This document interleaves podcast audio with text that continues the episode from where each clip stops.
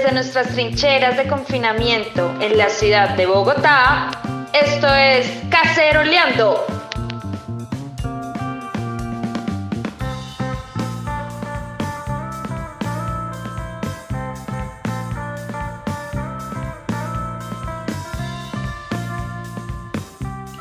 Bueno, bueno, bueno, bueno, bueno, bueno, bueno. Bienvenidos y bienvenidas a un nuevo episodio de Caceroleando Podcast.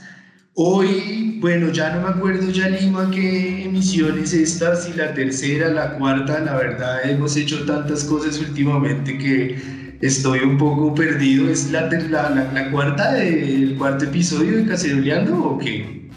Por número sería el tercero, pero sí es verdad, tuvimos un septiembre llenísimo de actividades, estamos entrevistando a full y pues nada, dándole a los cacerolovers más contenidos.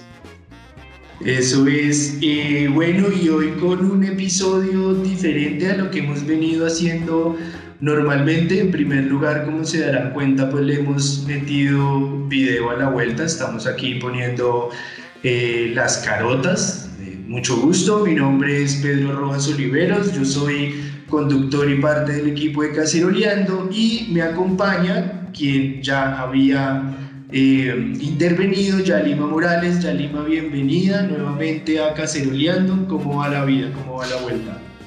Bien, todo tranquilo. Ahorita desde la calera transmitiendo con lluvia. Por aquí en Bogotá también llovió bastante durante toda la tarde, la verdad, y ha hecho un frío horrible en los últimos días, así, pero, pero bastante terrible. Eh, ya la, la, gente que nos está viendo y quiere encontrarla en redes sociales, ¿cómo puede buscarla? Me pueden encontrar en Twitter como Yalima Fernanda, con Y. Eso, perfecto. Y nos acompaña también, por supuesto, Mapis, María Paula Herrera. ¿Cómo estás, Mapis? Uh, bien, no te, ve, no te vemos, no te vemos. No me ven, ay Dios. No, creo que está apuntando, está la, la, otra cámara. ¿Estás en el celu? Creo que está en la cámara de atrás, probablemente. Ay, perdón, estoy un poco. la tecnología, los politólogos nos llevamos bien. No importa, no importa. Si los politólogos y la tecnología bailan. Mapis está haciendo eh, sufrir a sus fans para poder verla. bueno, no importa, voy saludando, voy saludando. eso, eso, me parece, me parece. ¿Qué más, Mapis? ¿Cómo estás? ¿Cómo va la vida? Bien, emocionada de volver, siempre muy ansiosa cuando vamos a grabar. Eh, este tema me llama mucho la atención, no, no es de mi experticia, pero pero muy emocionada por, oír, por oírlos a ustedes. Muy bien, Mapis. La gente que quiere buscarte en redes sociales, ¿cómo te encuentra? En Facebook, bueno, Facebook no lo uso mucho, pero en Twitter, en Twitter y en Instagram como arroba H15. Bien, Mapis. Eh, y tú lo adelantabas, el te, te ves, bienvenida,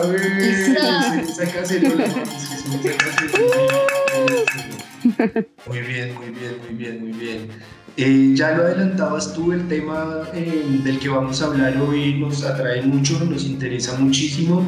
Eh, vamos a hablar sobre la Minga, vamos a hablar sobre el Consejo Regional Indígena del Cauca y vamos a hablar en general sobre el Cauca como un escenario de movilización social muy importante eh, en Colombia. Y para eso, otra de las novedades que tenemos hoy es que tenemos un invitado al episodio de Caceroleando. Se trata de nuestro muy querido amigo Ricardo Naranjo. Richard, mi hermano, muchas gracias por haber aceptado la invitación y bienvenido a Caceroleando. Bueno, buenas noches. Eh, muchas gracias por la invitación. De verdad que para mí es un placer estar aquí con ustedes hoy. Y bueno, como grata la experiencia y el corazón bien amplio pues para eh, expresar ¿no? este cariño que, que les tengo y que les profeso y de verdad que estoy muy emocionado de estar acá. Muchas gracias por la invitación. Para nuestra audiencia que no conoce a Ricardo, pues Ricardo es politólogo, es también antropólogo, es un investigador social eh, muy teso, al que yo personalmente admiro mucho, con el que he compartido muchos espacios de trabajo y por eso me siento privilegiado porque de verdad es una persona que entiende y seguramente hoy nos va a aportar mucho sobre justamente temas de movilización social y sobre todo cuando se trata eh, pues del movimiento indígena colombiano, que es una, digamos, de, de las líneas de trabajo que usted ha tenido, compañero, compañero camarada. Sí, sí, sí, efectivamente, efectivamente. Desde, desde el principio, siempre eh, moviendo, moviendo la tierra, ¿no? haciendo cosas eh, con, con, usted y pues bueno, eh, otra vez nos juntamos para hablar y para seguir temblando y haciendo temblar. Eso, bueno, además decir que es hincha de millonarios, no, todo, o sea, no todas las personas pueden estar llenas de virtudes, algún defecto tendría que tener, entonces es hincha de millonarios, ya, ya, hay, hay que aceptar. Ya lo, superé, eso ya. se, se, esfumó. La pasión por el fútbol acabó.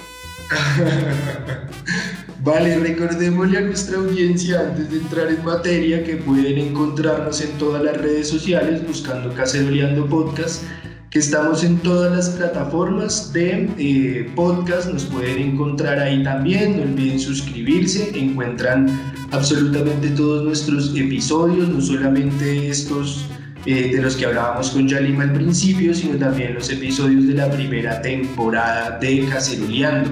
Eh, también búsquenos y suscríbanse a nuestro canal de YouTube, Caceroleando Podcast. ¿Por qué? Pues porque ahí metemos mucha cosa, pero sobre todo en los últimos días unas entrevistas bien bacanas que hemos venido realizando. Eh, la primera a um, Sara Tufano, luego entrevistamos a Mafe Carrascal y ahora en las últimas en los últimos días hemos colgado una entrevista que le hicimos a la filósofa argentina Luciana Cadagia, eh, que salió pues bien buena y que es justamente el preámbulo de nuestro episodio de hoy, en el que, insisto, vamos a hablar del Cauca, vamos a hablar del movimiento indígena, vamos a hablar de la minga, vamos a hablar de lo popular, de lo plebeyo, bueno, tenemos una agenda bien nutrida. Eh, pero antes de empezar con este tema, ya Lima, hay algo muy importante eh, en la agenda de Caceroleando. ¿Y usted qué es ese, ese vínculo que une a los pueblos de Chile y de Colombia?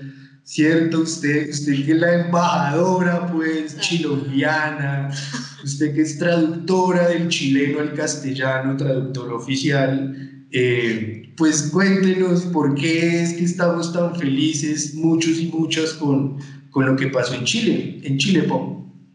En Chile, Po, eh, pues bueno, este fin de semana se llevó a cabo unos comicios en los que la ciudadanía chilena empoderada y producto de las movilizaciones eh, sostenidas durante un año, pero pues que vienen de, mucho más atrás, eh, bueno, echaron abajo por fin la constitución heredada del régimen pinochetista. ¿no? Sí, esa algo que costó, no solo costó unos, unas mutilaciones en el último año y algunos muertos, sino como lo digo, ha sido un proceso histórico sostenido de mucho tiempo, ¿no? Eh, creo que es importantísimo entender que esto es solo un paso dentro de un proceso histórico que ellos recién empieza. Eh, de todas maneras, uno pues siendo colombiano no deja de pensar en la constituyente del 91 y lo que está ahorita pasando en Chile, ¿no? Porque es de algo de, de esa misma envergadura. Eh, nosotros pues tenemos una constitución muy progresista, pero pues que no se aplica del todo. Eh, y fue proceso eso, de procesos de, de, pues de, movilizaciones, de procesos de paz, etcétera, etcétera. Eh, ¿Qué les puedo decir en cuanto a números que a todo el mundo le interesan? Hubo una participación de casi un 51% de, del padrón electoral en Chile, lo cual es muy bueno. ha ido un incremento digamos, dentro de la participación respecto de las elecciones del 2017 y respecto de las elecciones presidenciales del 2013. Eh, el apruebo ganó por 5.885.721 votos, lo cual equivale a un casi un 79% de la votación total, así que fue muy contundente. Por goleada, ganaron por goleada. Sí, así fue, pese teniendo a los medios en contra, con, en tiempo de pandemia, confinamiento, con un gobierno de derecha, bueno. Claro que póngase, póngase a pensar, pónganse a pensar eh, qué difícil hacerle campaña como comunicadora al rechazo, ¿no? A la opción del rechazo, o sea, qué difícil manejar el discurso del rechazo, o sea, si ya usted está mandando un mensaje negativo, no, no, no la tenían fácil tampoco, y no pudieron, por, evidentemente todo lo que, lo que usted nos está contando, pero, pero fue una campaña, fue una campaña corta y, y bastante buena, ¿no? Sí, hay diferentes materiales en YouTube. Seguramente les vamos a compartir alguno en una de estas playlists que armamos de recomendados para que ustedes puedan como, como ver qué es lo que se creó. Recordemos que ellos también en los 80s, en el 89 también vivieron lo del plebiscito del no, ¿no? Que, que fue por lo cual no tuvo Pinochet finalmente una continuidad. Y también lo mismo, fue muy contundente. Entonces, es marca otro de esos momentos históricos de, de ese país. Al igual, al igual que en Bolivia, perdón, meto la cucharada y pide página, al igual que en Bolivia, la victoria, digamos, del campo popular, eh, utilizando el lenguaje Luciana Cadagiesco, volviendo a hacer la, la, la, invitación a la gente para que se pille la entrevista que le hicimos. Eh, estas victorias del campo popular han sido por goleada. De hecho, un medio independiente que recomiendo se pillen, que es el Comegen, eh, Ricardo creo que también lo siguen en redes sociales, eh, sacó una editorial ayer o antes de ayer que se llamaba así, ganar por goleada, ¿no? Y era como, como mostrando eso, que no solamente es posible ganar, inspirados un poco en eso, sino que, es posible ganar, ganar bien, ganar duro, con legitimidad, que yo creo que es lo que tenemos que pensar aquí en Colombia para lo que viene. Sí, totalmente. Además que en Chile quedó en evidencia, pues, dónde están concentrados los votos por el, por el rechazo a la Constitución, ¿no? Y eh, son las provincias más ricas de Santiago, las provincias no sino las comunas o las localidades más ricas de Santiago, y asimismo algunos lugares muy aislados del país. hablan de una región en Magallanes que tiene una población muy mínima y dos de cada tres personas son militares. O sea, salvo esas excepciones, se puede fácilmente, eh, se da uno cuenta pues que los que más tienen dinero son los que son más beneficiados de esa constitución que simplemente permitía pues el negocio de los privados, el monopolio pues de lo que sea la salud, la educación e incluso la privatización del agua, ¿no? que es el único país a nivel global donde el agua ha sido totalmente privatizada. Y eso es un problema muy grave, además porque es un país minero que ha construido todo su modelo de desarrollo basado en la minería. Y Colombia pues ha copiado todos esos grandes aciertos o que se presumían como aciertos. De, es que Chile, Chile, para el discurso neoliberal fuerte colombiano, Chile siempre ha sido un caso ejemplo, ¿no? Es que tenemos que seguir la vía dura del, del neoliberalismo porque vea los frutos que da Chile, que ha dado en Chile que un poco en el imaginario colombiano, Chile se parece un poco al caso de Argentina en, en la, en, en, relación a que como que se ponen siempre como países más cercanos al progreso, ¿no? más cercanos al ideal europeo sobre todo. Eh, y evidentemente Santiago tiene muchos rasgos de lo que es una ciudad que uno se puede encontrar en, en Europa Central, pero, pero a lo que voy es que el mensaje está muy bacano y es justamente eso, Chile representa el ciclo, el, inicio del ciclo del neoliberalismo al estilo thatcheriano en, en América Latina. Eh, y es fundamental este mensaje, no solamente que da por supuesto allá al interior, sino que, que esto cala definitivamente, como hemos visto, eh, diciendo, bueno, si es ejemplo de neoliberalismo, también es ejemplo de resistencia. Sí, de hecho, totalmente. Es, es irónico, no sé si ustedes vieron un video que está rondando en Twitter eh, de una chica chilena que votó por el no, eh, diciendo, no sé si lo vieron muy popular, que hasta Sara Tufano se burló de ella, tanto fue así, que pues votó por el no y defendía aún así después de todo este proceso de protestas de más de un año eh, la política neoliberal chilena. Decía pues que el milagro de Chile pues se debe a su política neoliberal, por supuesto desconociendo todos los procesos sociales y, y pues todo todas las consecuencias que trae un modelo así para el país. Pero bueno, celebrando aquí la victoria desde Colombia. No, y desconociendo el contexto, ¿no? Porque pues Chile es uno de los países con mayores índices de desigualdad económica del mundo, son, eh, son de los hogares más endeudados de Latinoamérica, tiene un sistema previsional que no funciona, el de Colombia de hecho es copiado del de allá, o sea, pensiones mínimas para, para los jubilados y el que gana pues es simplemente el fondo de pensiones privatizado que juega en la bolsa con ese dinero. Entonces, ¿qué le queda a la gente, no? Y con, Milagro a qué cosa. Sí, exacto. Y con un sistema de educación también bastante precario. Eh, incluso los estudiantes tanto de bachillerato, bueno, lo que aquí conocemos como bachillerato y universidad, pues han sido muy activos en toda la movilización social de allí porque constantemente están pidiendo mucha reforma ¿no? con respecto a la manera en la que se administra la, la, educación. Y lo raro es que es un modelo muy criticado al interior del propio Chile, pero es un modelo que ha replicado Colombia durante muchos años.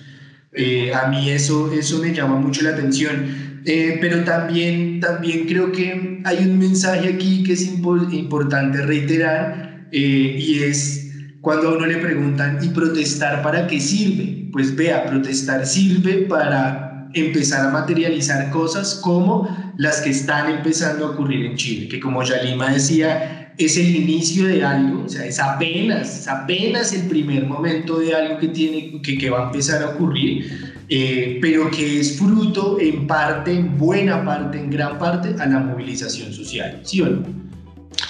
Sí, total. Y ahorita pues recordemos que se viene es una convención constituyente que será la primera con paridad de género, es la primera de su tipo a nivel global. Importantísimo. Entonces, entonces pues eso es clave. Ahorita ellos tienen y se dejaron a los partidos de lado, ¿no? Un poco lo que ha habido allá es como ese quiebre del binominalismo que había pues en, ese país que no dejaba que cambiara la constitución, se hicieron modificaciones, pero realmente nada cambiaba y el lucro para los privados y su monopolio seguía vigente. Entonces, por eso es clave que entren otros actores, que se refunden ciertos partidos, nuevos movimientos ciudadanos, entonces, yo digo que hay que seguirle la pista ahorita al proceso de ellos. Creo que los chilenos también entienden que esto se tiene que seguir sosteniendo en las calles, pues porque todavía no se ha ganado, lo que se está discutiendo es importante. Y hay algo que, eh, que quedó y es que se llama que cualquiera de las modificaciones que se quieran hacer en la Constitución tiene que tener dos tercios de apruebo en el Congreso. Entonces, es como una arandela ahí que también puede dificultar el proceso. Entonces, por eso es que se tiene que seguir sosteniendo en las calles la movilización, si no, pues van a ser eh, modificaciones cosméticas. Es cierto, hay, hay algo muy importante en lo que usted decía y es que creo que no solamente fue un triunfo electoral, sino que es un mensaje muy bacano que se lanza de que en Chile también hay un cambio en la cultura política porque creo que este tema, primero, de que, de que los constituyentes va, vaya a estar, o el constituyente vaya a estar conformado por ciudadanos, uno, y dos, el tema de la paridad, esos son dos mensajes muy fuertes que indican un cambio en la percepción como de, de, de esa nueva eh, de ese nuevo votante chileno, ¿no? de, de, lo que está demandando esta generación. Eh, y como hemos insistido aquí mil veces, ese es un tema importante porque todo cambio político pues, debe estar precedido de un cambio cultural. ¿no? Y si la vaina apunta por ahí, pues puede que, que cuaje mucho más, más fuerte todo, todo este tema. Eh, sí, bueno, no, en ese, en ese aspecto a mí me parece que, que Chile puede ser un, modelo, ¿no? O un modelo que se siguió del neoliberalismo, pero también es un modelo a seguir de la movilización popular, de un proceso que se ha venido construyendo paso a paso, muy poco a poco, pero como un proceso de participación ciudadana y de organización organización estudiantil, de organización obrera, de organización campesina y de organización indígena. Ahí habría que ver también cuál va a ser el futuro de los mapuches, porque mm, estas constituciones progresistas llegan a ser, bueno, entiendo que va a empezar el proceso constituyente, pero aquí en Colombia tenemos ese referente de un proceso constituyente absolutamente inclusivo que nos sacó con una constitución casi que plurinacional como la boliviana,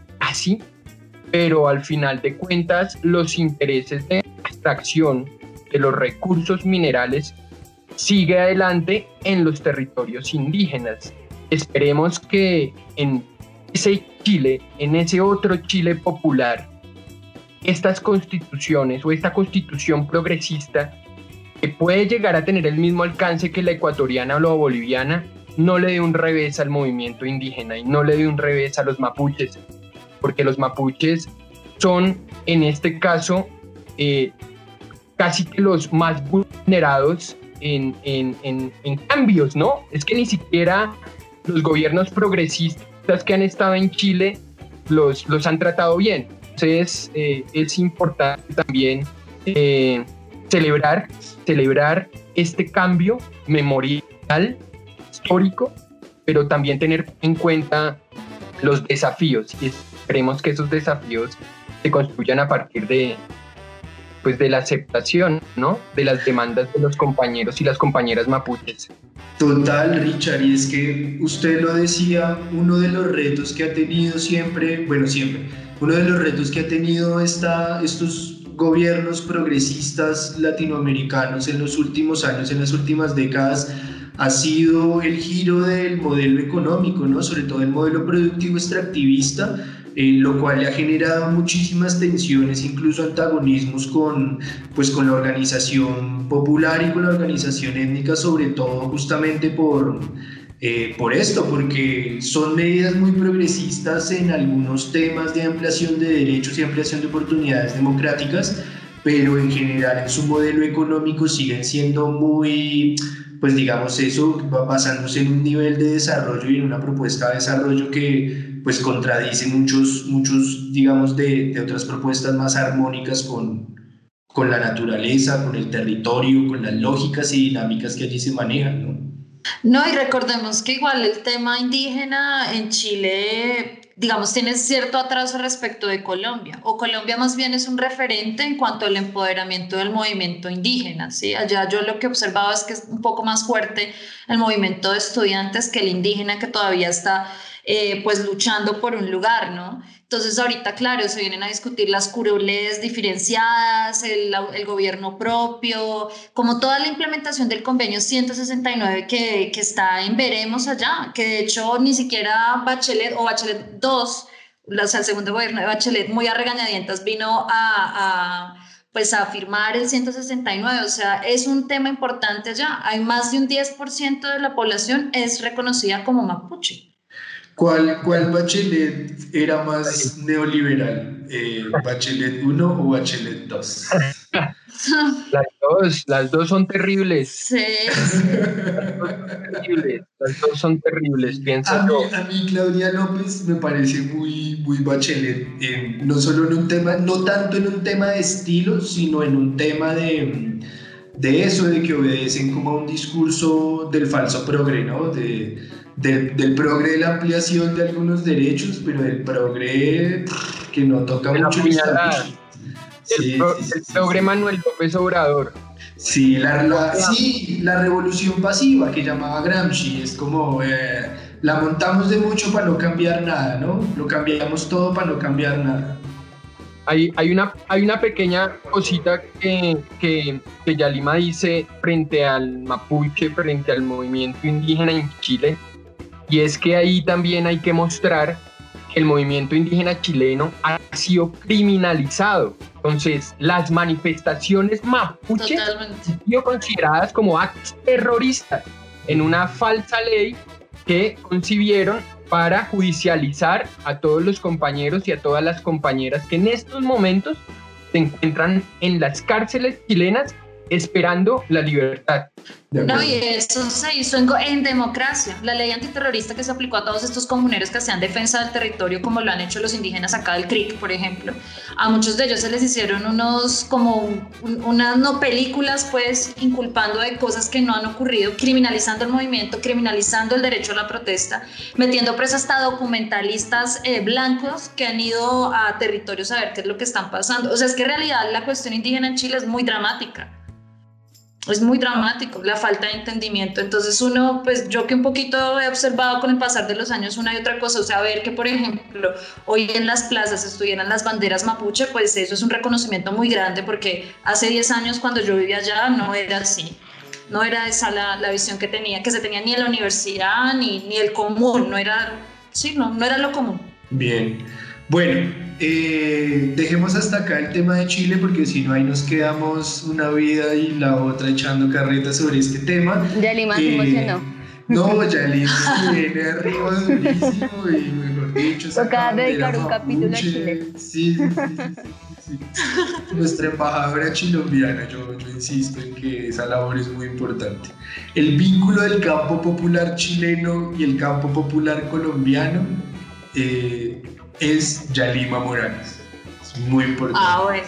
Eso, puro poder popular, puro poder popular.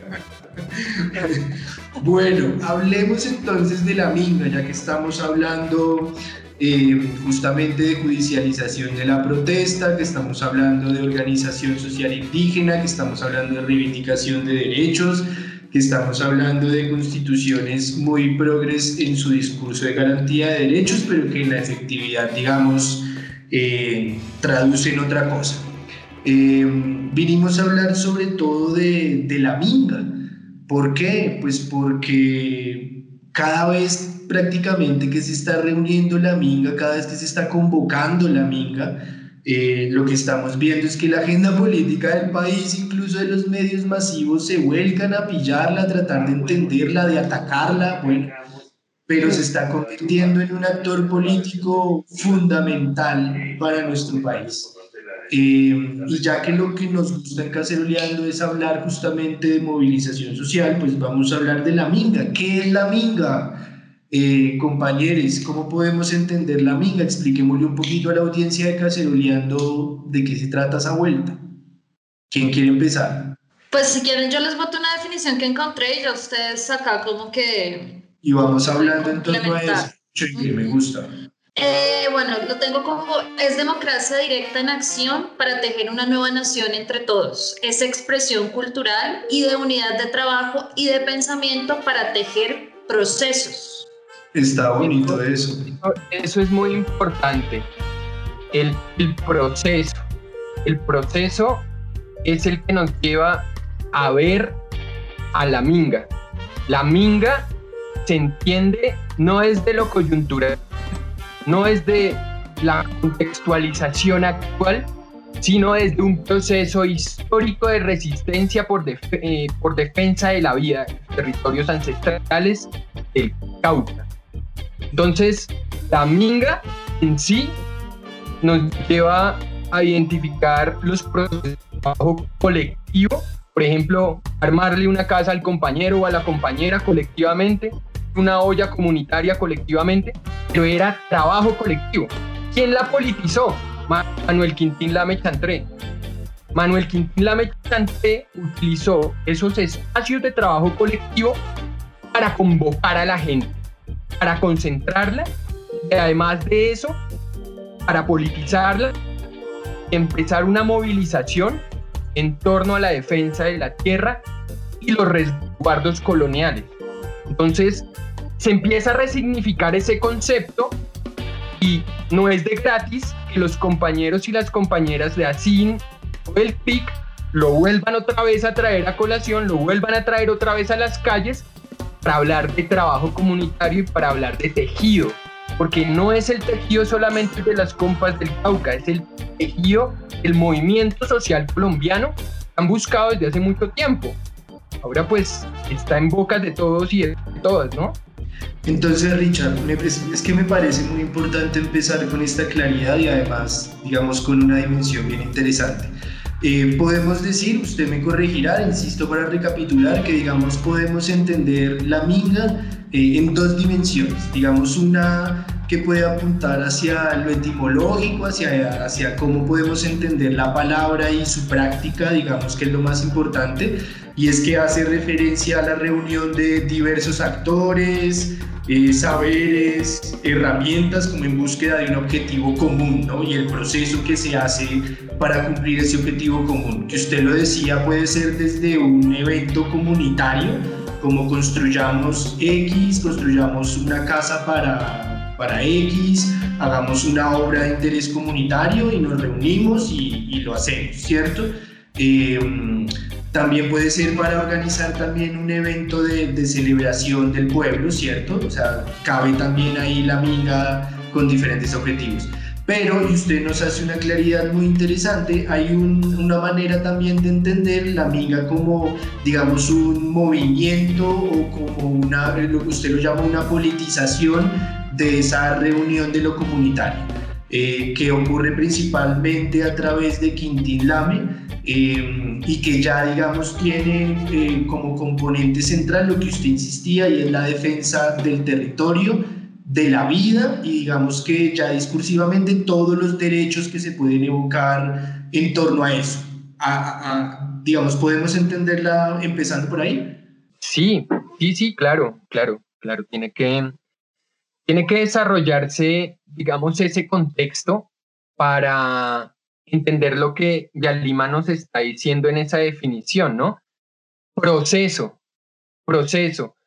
La movilización indígena del Cauca viene desde abajo, viene desde lo local, viene desde lo comunitario, no viene ni de un partido político, no viene ni de una exigencia del señor X o del señor Y, que se ha construido desde la base, desde abajo. Que es parte de eso que usted señala que es importantísimo, es parte de, pues, de toda la estrategia argumentativa eh, que desde sobre todo los medios masivos de comunicación se quiere imponer sobre la minga, ¿no? Y es la idea de, de reducirla, sobre todo con esa imagen súper racista de que, de que el indio está es para obedecer, entonces de que le obedecen a Petro o le obedecían antes a las FARC o que le obedecen a los cárteles mexicanos eh, bueno, todo ese discurso que, insisto, a mí personalmente me parece súper racista.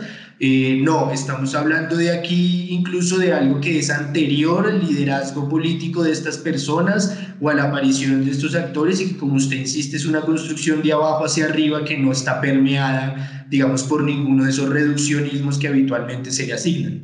Eso es a mí lo que me parece más bello del proceso. Es, un, es, un, es una movilización que tiene consigo un, una gran vestimenta histórica, es decir, los compañeros, las compañeras del Cauca traen un legado, traen una historia. Y esa historia la reivindican en la actualidad. Es como si estuvieran poniendo siempre presente en su caminar a un líder indígena histórico que lo nombré aquí, tal vez no lo contextualicé, que es Manuel Quintín Lame Chantré tal vez al primer cacique que unificó su territorio, que se llamó Juan Tamas Calambas, que fue, y perdón me extiendo aquí un poco en lo histórico, fue el personaje que le pidió al rey de España una cédula real para que legitimara los resguardos en el Cauca y fue Juan Tama el que unificó todas esas parcialidades indígenas.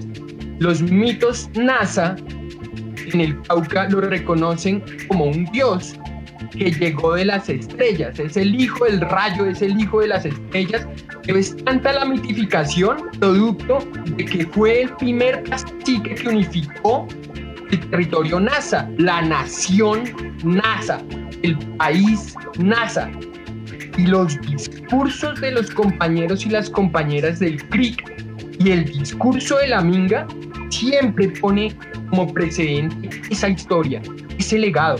Entonces aquí no hay Petro que valga, ¿me entiende? Aquí no hay FARC que valga, aquí no hay LN que valga, aquí no hay M19 que valga. Así estuvieran los del M eh, involucrados en algún proceso de movimiento guerrillero indígena que se llamó el Movimiento Armado Quintín Lame.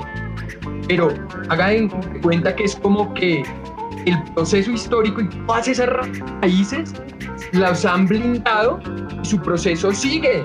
Así Claudia López diga que, tan bonitos esos indígenas y que tan aseados, que tan respetuosos y que tan organizados, instrumentalizándolos.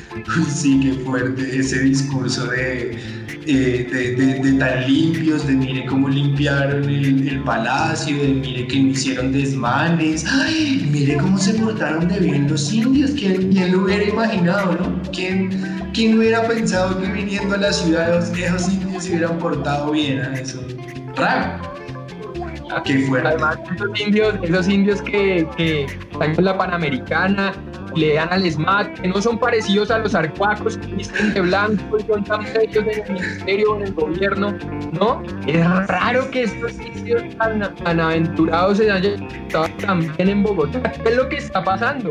Eh, hay, algo, hay algo que usted, eh, que de, lo, de, lo, que estamos hablando, que, que también pone un, un, asunto que me parece muy importante y es eh, el hecho de que igual digamos, Claudia López, en, representación de un, de un, sector político colombiano, intenta instrumentalizar su, su relación coyuntural con la minga.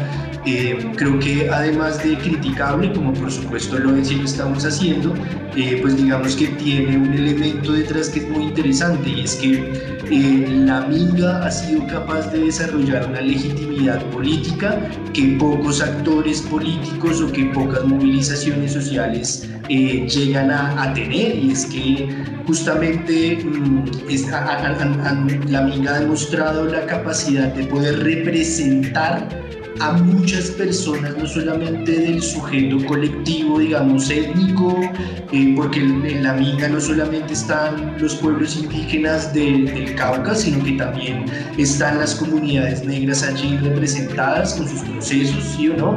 Eh, y, creo que además de esos actores que va sumando de, la región del Cauca, eh, muchas personas de afuera les le otorgamos una legitimidad y un poder de representación eh, muy grande y creo que eso justamente es también lo que lo hace tan deseable de ataque por parte de, de los medios, de la ultraderecha, etcétera, etcétera.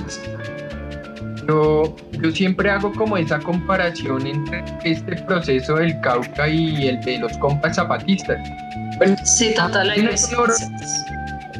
enorme diferencia y es la diferencia de, pues, de que los zapatistas se armaron, sin embargo, resignificaron esta acción armada y se proyectaron hacia lo que ellos llamaron la sociedad civil.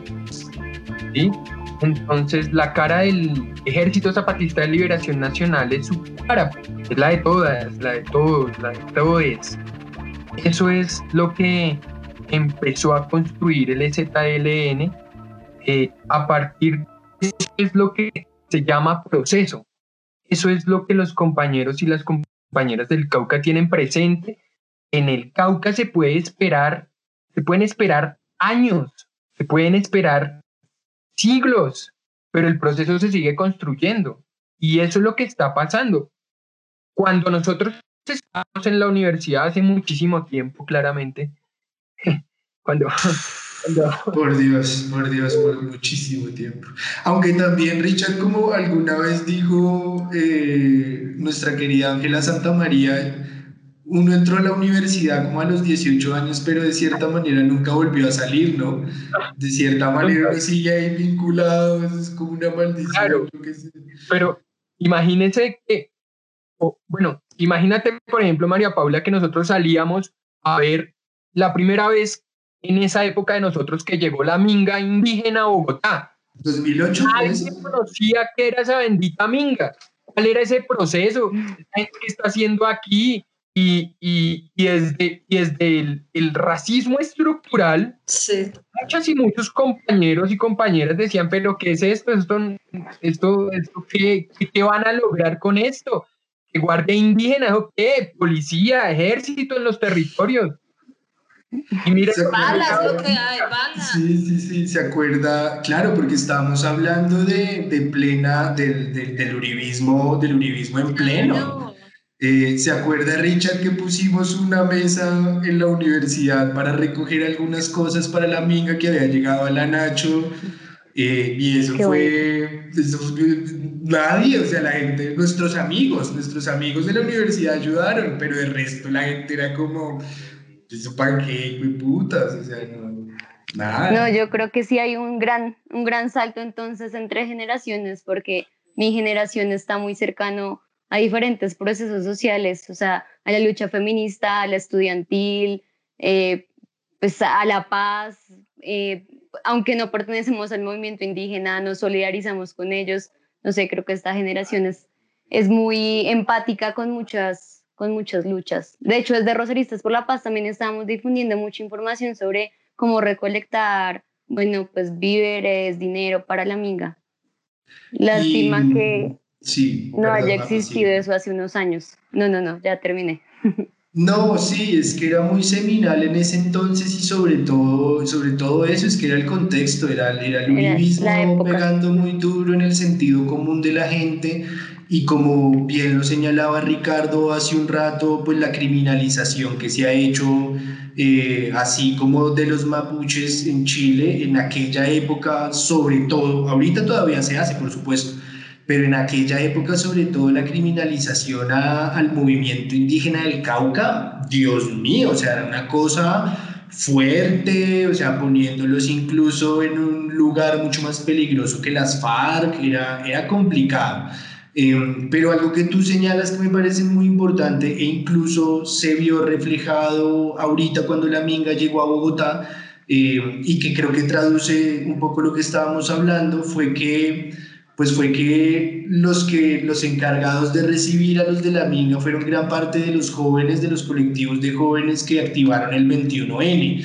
Entonces creo que eso también muestra de una manera muy bacana el, el autorreconocimiento que se hacen desde Bogotá a todo lo que significa la minga y la llegada de la minga a Bogotá y también de parte de la minga diciendo como, no, buena pelados, ahí, ahí estamos, ahí vamos. Pues yo creo que hablando de eso, de la llegada de la minga a Bogotá, yo creo que fue como un perfecto escenario para una articulación, ¿no? De hecho, pues fueron los, los actos públicos que se hicieron giraron en torno a eso.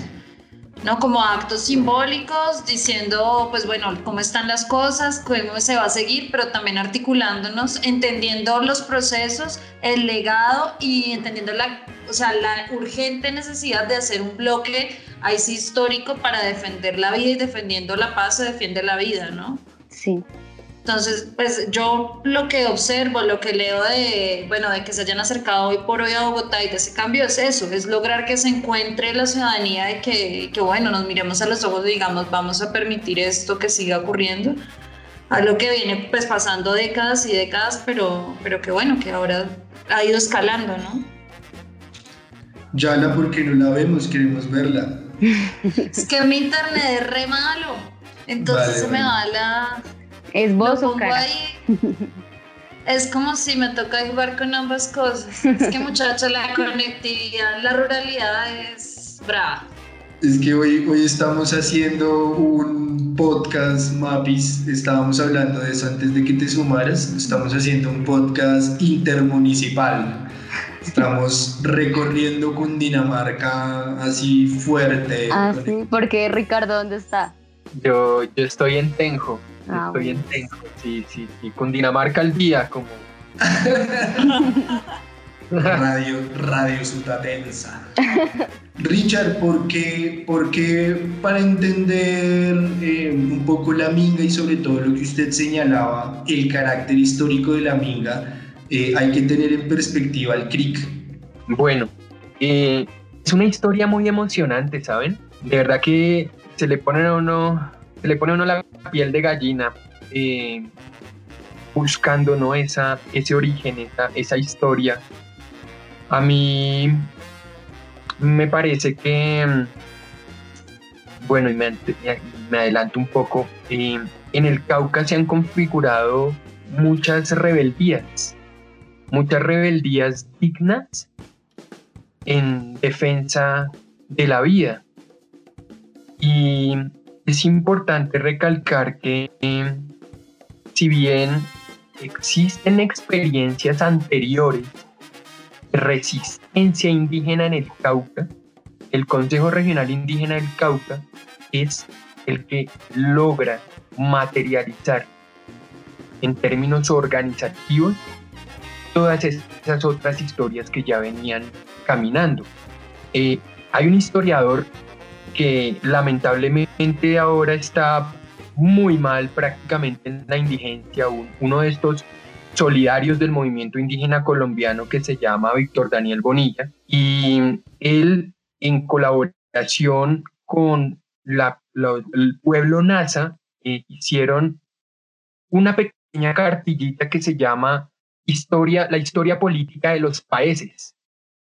Y fue un ejercicio de memoria muy bello en donde identificaron que los nazas desde la conquista española no se han dejado de mover.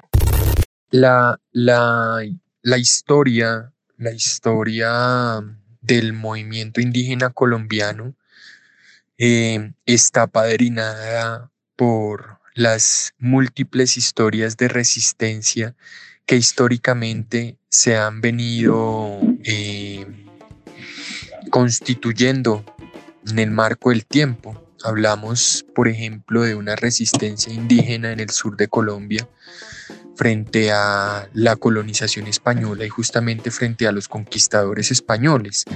Eh, hay un caso emblemático que es el de la cacica gaitana, quien pues eh, con, con su gente, con su movilización y con su liderazgo logró derrotar al conquistador Sebastián de Belalcázar, a ese mismo que tumbaron los Misac en el Cerro del Moro en Popayán, por eso, del Morro, perdón, en Popayán. Por eso es tan significativa la acción y por eso eh, es importante siempre mm, hablar del contexto cuando estas acciones de movilización directa ocurren.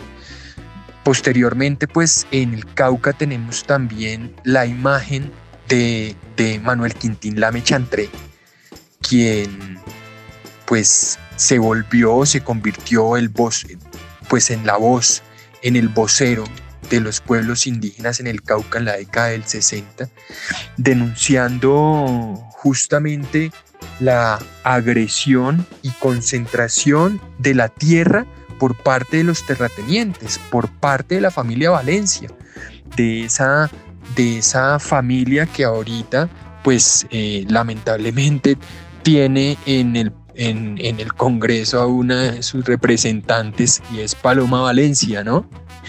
Eh, también hay que ponerle contexto, esa señora viene de una familia de terratenientes.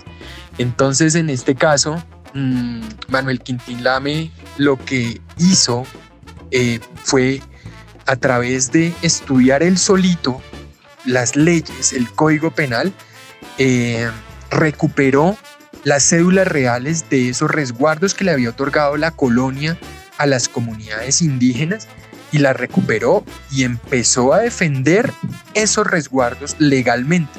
también es uno de los referentes. Ya en el 70 empieza la movilización social campesina en donde pues la ANUC, ¿no? la Asociación Nacional de Usuarios Campesinos, tiene muchísimo poder, muchísima fuerza.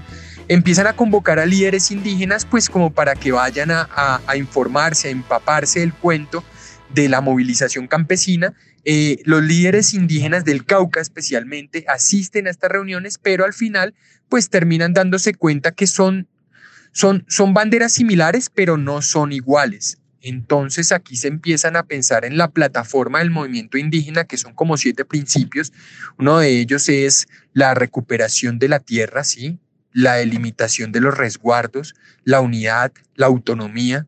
Y esas banderas empiezan a ser diferentes y con base en eso, a través de una movilización en donde asisten al territorio del Cauca más de 55 eh, o 60 autoridades indígenas de toda Colombia, se constituye el Consejo Regional Indígena del Cauca, que es el referente el movimiento indígena colombiano y es el referente o la historia de las organizaciones indígenas actuales que en este, en este momento conocemos como la UNIC, como la OPIAC, como AICO.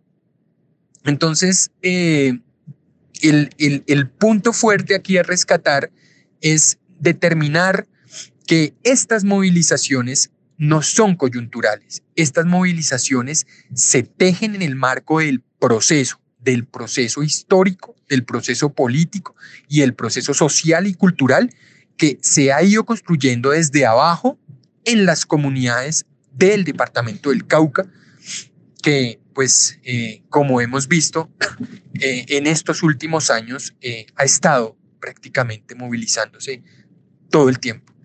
Entonces, pues esta es la propuesta. Hay que seguir apoyando la minga, hay que seguir apoyando el proceso digno de defensa por la vida y el territorio y seguir articulándonos, seguir articulándonos por, por el futuro de un territorio libre de minería, de megaproyectos y de proyectos de muerte. Retomando un poco lo que decía Ricardo, para mí es como muy natural encontrar una similitud dentro del proceso de resistencia del pueblo mapuche en Chile y Argentina y del pueblo NASA en lo que hoy es el territorio colombiano, ¿no? Eh, recientemente yo estuve leyendo un libro que se llama Weichan, Conversaciones con un Weichaf en la prisión política, que escribió un líder mapuche junto con un político del Partido Comunista chileno que se llama Jorge Arrate. Súper recomendado, difícil de contar acá, pero, pero muy recomendado si uno quiere entender un poco cuál, cuál es la postura de, de parte de una, sí, de una facción o de una parte de, de ese movimiento indígena mapuche en Chile. Eso por un lado, entonces ahí encontraba yo que había, hay ciudades como Angol, que quedan en, en el sur, hoy por hoy hay una cárcel ahí donde son prisioneros eh, varios líderes mapuches, que son políticos. Em, y entonces esta ciudad fue fundada por españoles, hasta donde tengo entendido, y los mapuche la quemaron muchas veces, sé que por lo menos más de 15 veces, ¿no? Tanto cuando era, estaba, digamos, en control los españoles del territorio chileno, y posteriormente, pues cuando ya estaba el Estado moderno, postcolonial, eh, organizado. Entonces esos procesos han sido constantes eso es muy, eso es muy también Luciana Cadagia. y es como justamente, eh, no es un reduccionismo, pero sí es una manera de entender ciertas cosas. Y es que como hay una continuidad, digamos, en la articulación del poder que viene de la colonia y que justamente reciben estos estados como el chileno y el colombiano, eh, y que sigue codificando discursos de racismo, de arribismo, de lo que los decoloniales llaman la colonialidad del poder, ¿no? Y es que la, la, colonia como institución se acabó, pero la colonia como mentalidad la tenemos todavía súper adentro. Versus ese campo popular eh, digamos en el caso de los mapuche y de la gente del Cauca, entre muchos otros actores también, pero pues hoy estamos concentrados hablando de estos dos, no es que lo hagan mejor o peor, es que hoy estamos hablando de estos, eh, y es como esa rebeldía y ese, ese antagonismo, pues, ¿no? Como decía Ricardo, basado en una, en una, historia muy densa y que, y que es eso, ni mierda, le quemamos esto, Belalcázar para abajo, eh, porque es que es, muy denso, es muy, es muy hondo. No, pero es que además la colonia es muy zarpada porque eso, o sea, cualquier laguna, cualquier montaña donde usted vea una cruz, una iglesia, un monumento eran lugares sagrados. Sí, eh, es, es, muy fuerte, o sea, nomás las piedras del Tunjo, por decir acá en Faca que había arte rupestre, algunos curas los pintaron de blanco, que pintaron las caras del presidente, la, en Suezca, lugares sagrados también donde pusieron... Sí. Sí, todo eso, o sea, y uno dice, pero es que pasó ahorita, hace 50 años, demás, sí, o sea, estando ya consolidados los estados. Y sí, pues son cambios culturales que no se han dado, porque además es el tema de la identidad, ¿no? O sea, cuando, y acá en, acá en Colombia pasó lo mismo que en Chile también, y es que cuando se instauran estas republiquetas, entonces empiezan a importar un montón de europeos, o sea, porque querían como cambiar la sangre, ¿no? O sea, blanquear, un poquito la sangre. Blanquear. Entonces empezaron a traer a Chile, yo sé que trajeron alemanes, británicos y empezaron a regalar tierras directamente. Entonces usted encuentra eh, que en territorios ancestrales en el medio hay una propiedad de un alemán de hace 150 años y las nuevas generaciones dicen, pero nosotros hemos estado de toda la vida acá. de toda la vida de cuándo, hermano. Si estás en la mitad, no sé, del cementerio indígena, o sí, o sea, acá hay habitantes milenarios que tienen un legado del territorio absoluto y usted está simplemente siendo custodiado por la policía. Eh, sí, ya eso, eso que usted dice es, es, es, bien importante. Eh, y estaba pensando en algo que, que decía Ricardo, eh, y, y él, estaba rescatando la figura de Manuel Quintín Lame, y, y, nos alcanzó a hablar un poco sobre, pues, sobre la importancia histórica de esta persona, lo que significa su pensamiento, etc. Eh, y creo que ahí hay un elemento muy importante que justamente también, digamos, para seguir en esta lógica de lo que representa eh, la minga, el CRIC y toda esa articulación de lo popular en el Cauca, digamos, a qué se contrapone y cuál es su propuesta. Entonces, la vuelta es que algo muy importante de lo que nos decía Ricardo y de todo este rollo es que, eh, al contrario de lo que muchos piensan, por ejemplo, Manuel Quintín Lame es importante, muy importante en el desarrollo del pensamiento moderno en Colombia, que a veces queremos buscar siempre como un ancla a la modernidad, eh, la modernidad entendida, digamos, en un sentido eh, de, la ilustración, de, terminar con, digamos, el vínculo del feudalismo, de la dependencia de la religión católica, de buscar unas instituciones, digamos, con una huella en lo social, populares, de construir lo público. A ese tipo de modernidad me refiero, no me refiero, digamos, a la modernidad en un sentido a su lado oscuro, desarrollista, capitalista, sino a la modernidad política.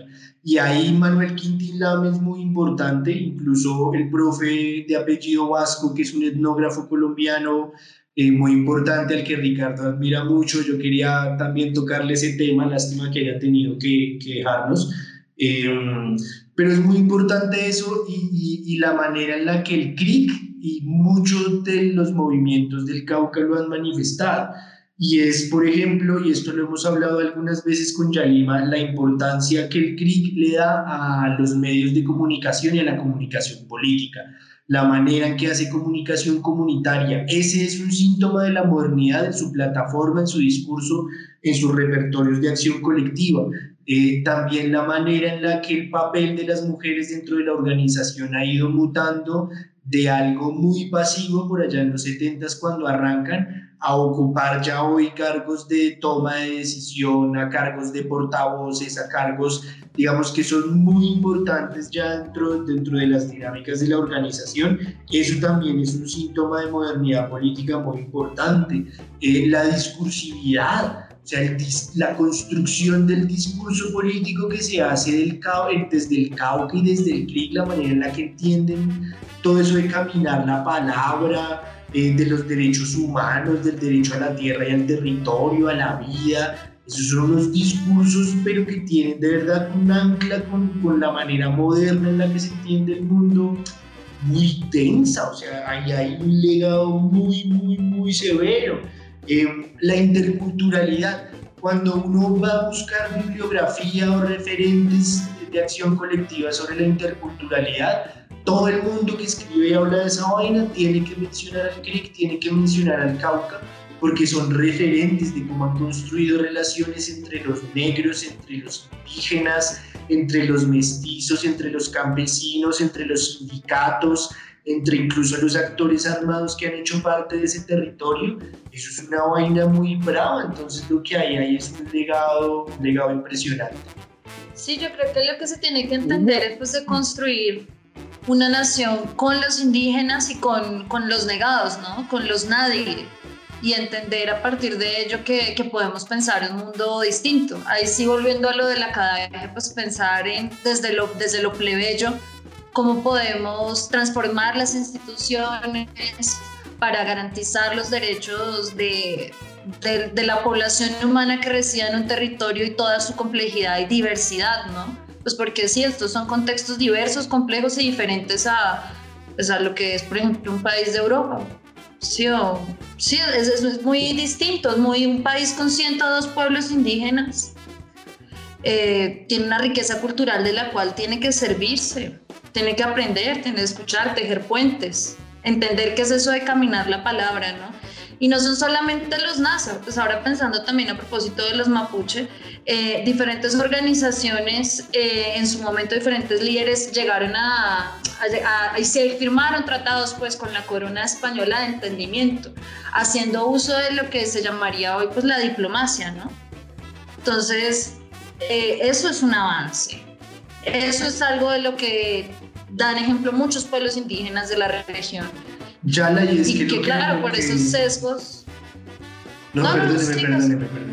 No, que le iba a decir que eso, eso que usted está diciendo de la diplomacia y lo que nos decía Ricardo de los procesos, un poco lo acabamos de ver aquí en la Minga en Bogotá, o sea, que esta gente se haya trasladado todo este montón de kilómetros, toda esa cantidad de gente aquí a, eh, bueno, el, discurso público un poco era entrevistarse con Duque, ¿no? Eh, ese es un acto de diplomacia, de diplomacia en la escala nacional, en la dimensión que permiten las condiciones de, de la minga y del CRIG específicamente, pero es, un, o sea, es, es diplomacia pura, venga, yo voy hasta allá, con todo mi simbolismo, con toda mi vuelta, con toda mi plataforma política, venga señor, siéntese, dialoguemos, sí, esto es lo que queremos, tenemos un pliego de peticiones, hombre, eso, eso es diplomacia, eso es diplomacia y ese es un legado muy importante. Eso es política. Eso es política. Esto es política. Lo que pasa es que nuestro presidente no entiende de eso. Aparte de la minga, yo no sé si ustedes han visto, no, no es una información que esté muy difundida, pero en este momento hay una primera caravana humanitaria, el Cañón del Nicay. Es una convocatoria que une indígenas, excombatientes y líderes sociales empezó el, el jueves, hoy que, ay no, perdón, empieza mañana jueves, estoy corrida, y se termina el 2 de noviembre.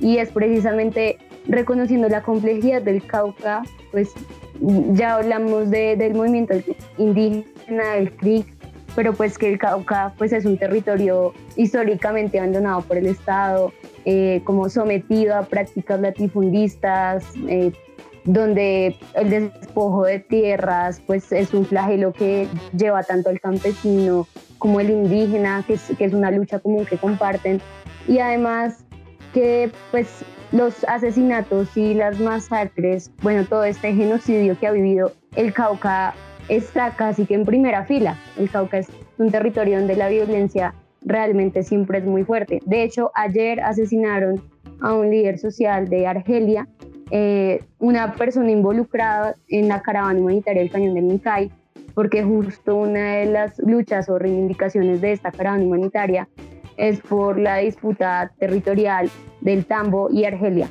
dos territorios que tienen muchas riquezas extractivistas y, y dos municipios donde han asesinado a cerca de 72 líderes sociales estos cuatro años y a 36 combatientes, territorios que realmente están, están luchando. Sí, según Indepaz, estuve yo verificando cifras para el episodio, van 69 masacres y 276 personas asesinadas. ¿No? Entonces es como, y esto nunca alarma a nadie, parece, ¿no? O sea, la minga justamente es una manera también de tejer lazos y de, de generar empatía con los residentes de las ciudades haciéndoles entender pues que la guerra volvió a los territorios y que defender la vida es defender la paz y la democracia. Todos ahorita están hablando como, ah, se apareció el fascismo en Colombia, llegó hace, no sé, seis meses el fascismo, es como, pero de verdad...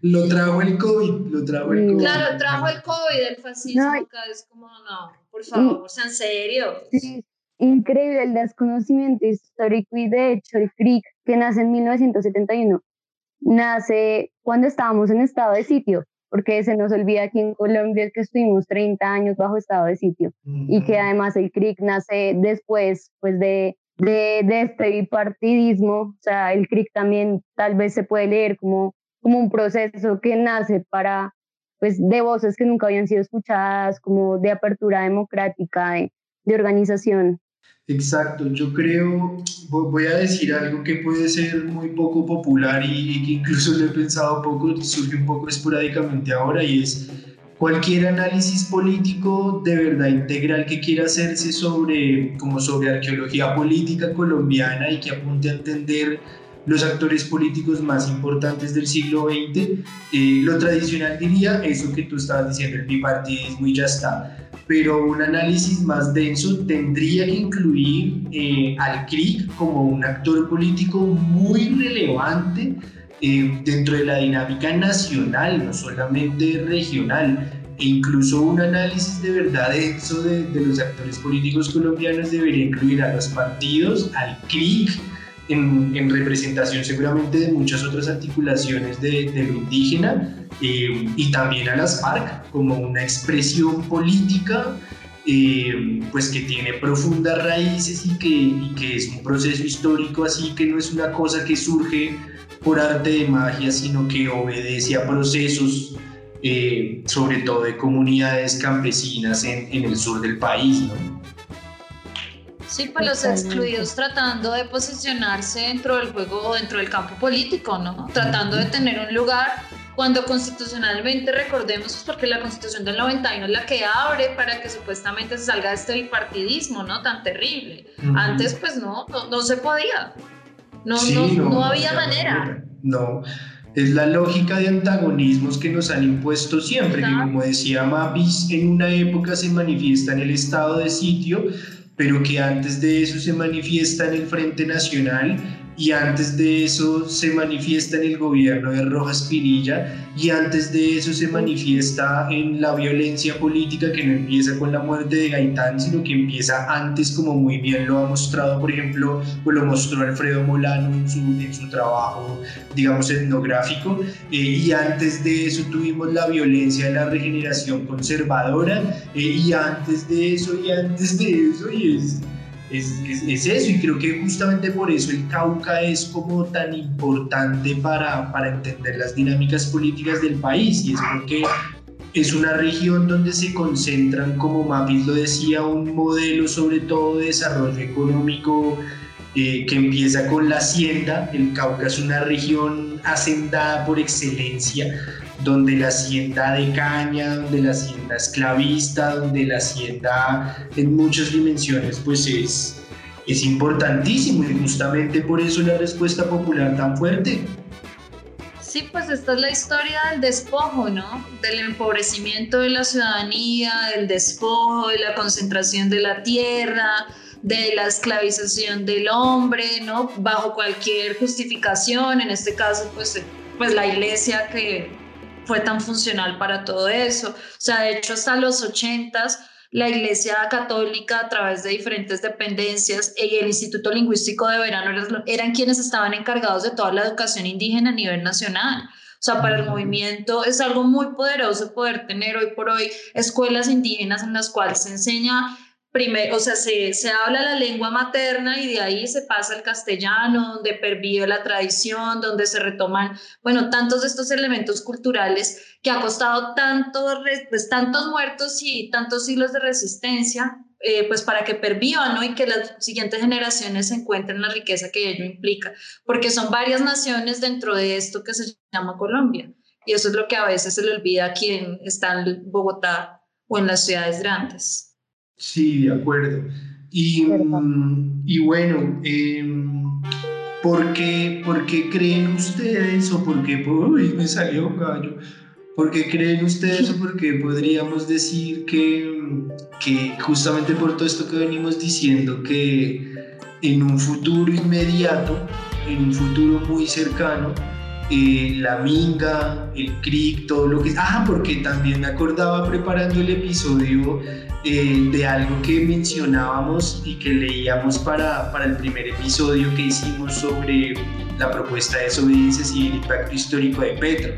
Eh, de Petro, para, para, los que dicen, para los que nos han dicho que somos muy petristas, sobre todo yo, les quiero decir que no, que yo soy muy parcial. Eh, y que nada, que, aquí no se le induce a nadie a pensar que Petro es una opción para la presidencia de ninguna manera. O sea, no, no, aquí apertura total. Eh, este man decía que, que, el actor social que debería llevar al nivel nacional la propuesta de desobediencia civil no era él, ni la Colombia Humana, ni ningún otro político, sino el CRIC. No sé si se acuerden de, eso, que era como parte de, de, lo que decía el man sobre la propuesta de desobediencia civil. Mm, y digo esto, eh, pues justamente para hablar de, de, la importancia que puede tener en el corto, en el mediano plazo, el CRIC o la minga o la movilización social en el Cauca. ¿Ustedes cómo, cómo lo ven?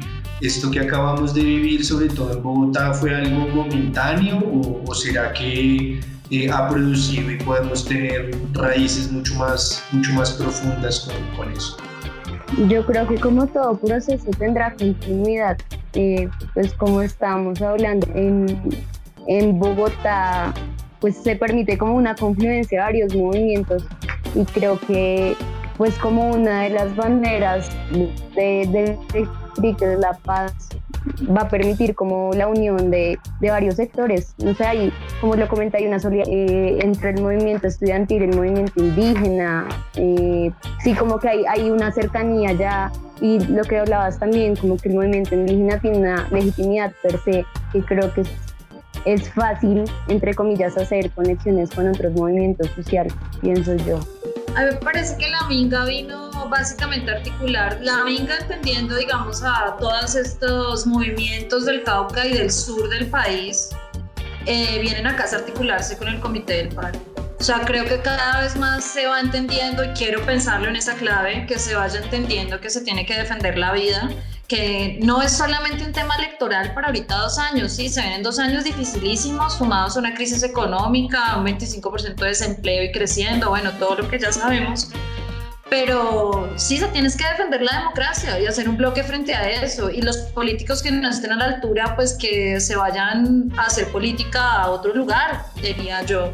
O sea, porque si no entiendes eso y quieres seguir de la mano de los narcos, quienes financian las campañas y que además lavan toda su plata en los bancos, pues esto ya no va más. O sea, los territorios ya no aguantan más. ¿Cuánta más sangre tiene que, que, correr, no? O sea, creo que esto va más allá de Petro y por eso liderazgos como el de Francia Márquez, que vino con la minga, el de Feliciano Valencia, el de Aida Quiltue, solo por mencionar algunas de los referentes pues grandes que uno puede que uno puede ver son tan importantes ellos tienen que hacer parte de esta coalición o sea nosotros no estamos como Chile en cuanto a que tenemos que hacer una nueva constitución política sino que tenemos que hacer valer esa constitución en los territorios y entender que que la vida pues pues sí es un regalo, pero pues la vida importa y la vida del negado y del pobre importa también, tanto como la del banquero que se hace cuatro trasplantes de corazón. Y creo que, bueno, estos encuentros generan o pueden generar lazos de empatía de, y de construcción colectiva, que es lo que finalmente necesitamos. Entonces, pues, sí, mi llamado ya personal, pues, ya que el COVID no importa, nunca le importó a este gobierno con un millón de contagios, pues igual movilicémonos con el tapabocas y el alcohol, pero movilicémonos porque es que si no hacemos nada, pues no, pues no sé. Con el tapabocas y la molotov, no mentiras. Eh, eso, serían otras épocas. Eso ya, estamos, construyendo paz. Eh, yo, yo, estoy muy de acuerdo con lo que dice Yali y, y también con lo que introducía Mapis. Eh, y es que eh, por ahí algunos analistas políticos de, de, de, esos, de las mesas de trabajo por la mañana en la radio decían que la Minga había fracasado porque había venido a Bogotá a hablar con Duque eh, y Duque justamente en esta actitud muy racista, muy colonial, de estos indios, yo que me voy a andar reuniendo con indios, como para que yo, todo un presidente, todo un virrey, eh, además que cuento con la venia del rey Uribe, ¿sí? o sea, sancionado por el padre, pues no me voy a reunir con estos indios. Mm, pero creo que ese es un análisis muy, muy cortico, decir que, que la amiga fracasó porque no, porque que no, pues no se sentó. Eh, y ahí, ahí es donde digo que coincido con Yalima, y es que creo que el objetivo de la amiga no era venir a Bogotá a hablar con Duque. Creo que esa era una excusa, ¿sí? Creo que esa era una fachada y creo que era algo que ellos y ellas creían que, que, de pronto podía pasar, pero que si no pasaba pues valía huevo, porque igual la gran posibilidad era que no pasara, sino que el objetivo era ese, venir a lo que ellos saben que es caminar la palabra, como lo decía Ricardo, y tejer Eh, tejer es un término muy bonito y muy simple para, que los, para eso que los politólogos postmodernos eh, llamamos fervientemente articulación y es crear vínculos, crear vínculos entre sectores sociales que tal vez no se necesitan los unos a los otros para existir, pero que hoy sí se necesitan los unos a otros para sobrevivir, porque sobrevivir pasa por construir una apuesta política conjunta, por hacer lo posible por implementar la constitución y los acuerdos de paz, y creo que ese justamente es el superpoder que tiene la Minga en este momento eh, y que específicamente ha tenido el CRIC a lo largo de muchos años. El CRIC eh, articuló una cantidad de actores populares en, el Cauca, en el sur del país, eh, y ha mostrado que tiene un poder de réplica a nivel nacional. Eh, yo insisto en la idea que a mí también me parece una gonorrea la instrumentalización que líderes como Claudia López han hecho de la minga, pero que eso también muestra que la minga tiene mucha legitimidad, tiene representación y el actor político que tiene representación es el que puede tejer, es el que puede articular. Eh, y desafortunadamente la, la, la, legitimidad de actores políticos como Gustavo Petro, como Ángela María Robledo, como Iván Cepeda o como cualquier otro, digamos, de, de, de la izquierda o de lo alternativo, tiene unos límites y lo que estamos viendo, lo cual es novedoso y muy interesante y le da mucho miedo al uribismo, es que la Minga, el CRIC, Francia Márquez, Feliciano y otra gente que proviene de allá empieza a tener una legitimidad que parece que no tiene tantos límites como si la puede tener la de estos otros políticos profesionales. Y creo que ahí es donde les da mucho miedito y donde reciben el superpoder de, de, la minga. y es ahí la articulación y la representación, definitivamente. Pues yo creo que es el turno del poder popular, ¿no? Y de que pues nos sentemos a, a imaginar un país o de cómo construir paz en un país como este. Ya algo de lo que hablábamos hace un ratico eh, y algo que particularmente a usted y a mí nos interesa y nos gusta mucho es como esa manera en la que desde el Cauca, desde el sur, desde toda esa construcción del sujeto político étnico, eh, pues se ha entendido el papel de la comunicación ¿no? como un elemento muy valioso que no solamente visibiliza, sino que eh, transmite y reproduce un, discurso, digamos, particular de esta zona. Entonces usted nos estaba comentando que tiene un hallazgo muy bacano del cual nos va a comentar y que además vamos a, hacer una difusión de esto a través de, de nuestras redes sociales, sobre todo en nuestro Instagram. Sí, pues es como un adelanto ahí para los cacerolers para que se enganchen con nosotros. Con todo este tema de, pues de recuperar la memoria histórica, de más bien visibilizar la memoria histórica del movimiento, eh, yo por cosas de la vida tuve acceso a un periódico, un diario que hizo el movimiento indígena en cabeza del CRIC y posteriormente de la UNIC, que se llama Unidad Indígena. A este diario lo editaron desde los 70 hasta el 2012. Entonces yo para el episodio estuve buscando como algunas portadas o demás referentes al CRIC y pues hay algunos hallazgos interesantes. Simplemente que dan cuentas como de las disputas por el territorio, de cómo se fue conformando todas estas organizaciones indígenas al interior del movimiento, porque como bien lo decía Pedro, eh, el CRIC como que sentó un precedente y de alguna manera fue un referente para otras nuevas realidades en otros departamentos del país en materia indígena entonces la gente vio la necesidad de organizarse en colectivos y de empezar a trabajar articuladamente.